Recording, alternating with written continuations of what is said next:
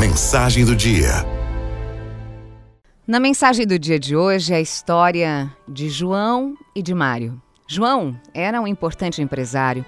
Ele morava num apartamento de cobertura na zona mais nobre da cidade.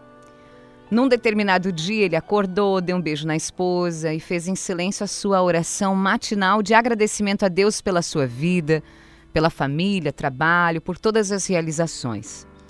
Após tomar café com a esposa e os filhos, João levou os meninos ao colégio e foi para sua empresa. Chegando lá, cumprimentou com um sorriso todos os funcionários que cruzaram por ele. Tinha João inúmeros contratos para assinar naquele dia, decisões para tomar, reuniões, contatos com fornecedores, com clientes, mas a primeira coisa que ele disse para a secretária foi: Calma, vamos com calma, vamos fazer uma coisa de cada vez, sem estresse. Ao chegar a hora do almoço, ele foi para casa curtir a família. À tarde, tomou conhecimento de que o faturamento do mês tinha superado os objetivos e mandou anunciar que todos os funcionários teriam gratificações salariais no mês seguinte. Apesar da sua calma, ou talvez por causa dela, ele conseguiu resolver tudo o que estava agendado para aquele dia. Naquela noite, uma sexta-feira, João foi dar uma palestra para estudantes universitários sobre motivações para vencer na vida.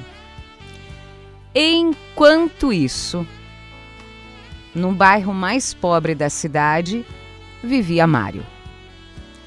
Como fazia em todas as sextas-feiras, Mário foi para o bar jogar sinuca e beber com os amigos. Já chegou nervoso, porque estava desempregado, sem dinheiro.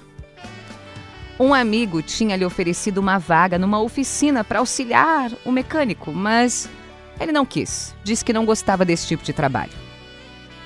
Mário não tinha filhos e estava também sem uma companheira, porque a terceira mulher tinha ido embora dias antes dizendo que não aguentava mais viver com alguém sem expectativa de vida. Desde então, Mário estava morando de favor num quarto imundo no porão de uma casa.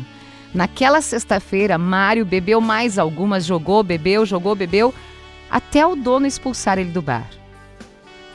Mário pediu para pendurar a conta, mas o crédito havia acabado, então ele armou uma tremenda confusão e o dono do bar o colocou para fora. Sentado ali na calçada, Mário chorava pensando no que tinha se tornado a vida dele. Foi quando o único amigo, mecânico, apareceu e ofereceu ajuda. Após levá-lo para casa, perguntou: Mário, me conta uma coisa. O que fez com que você chegasse até o fundo do poço desse jeito? Mário então desabafou: A minha família. O meu pai foi um péssimo exemplo. Ele bebia, ele batia na minha mãe, não parava em emprego nenhum. Tivemos uma vida miserável. Quando a minha mãe morreu, doente por falta de condições básicas de vida, eu saí de casa revoltado com o mundo. Eu tinha um irmão gêmeo chamado João, que também saiu de casa no mesmo dia, mas foi para um rumo diferente. Nunca mais o vi. Deve estar vivendo dessa mesma forma. Enquanto isso, no outro lado da cidade, João terminava sua palestra para estudantes. Já estava se despedindo quando o aluno ergueu o braço e fez a seguinte pergunta: Me diz uma coisa, seu João. Como é que o senhor chegou até onde está, um grande empresário, um grande ser humano? E João, muito emocionado, respondeu: A minha família.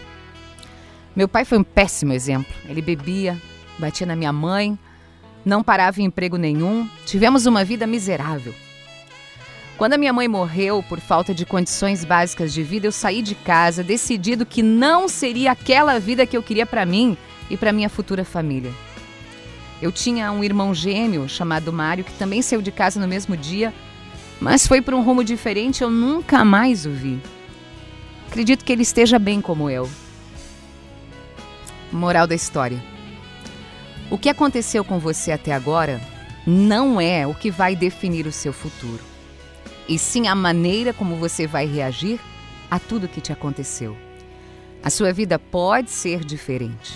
Ela pode ser diferente. Acredite nisso. Não se lamente mais pelo passado, pelos traumas que você viveu, pela realidade da família. Pegue as rédeas da sua vida. Construa um futuro diferente mais bonito, mais próspero e mais feliz. Mm.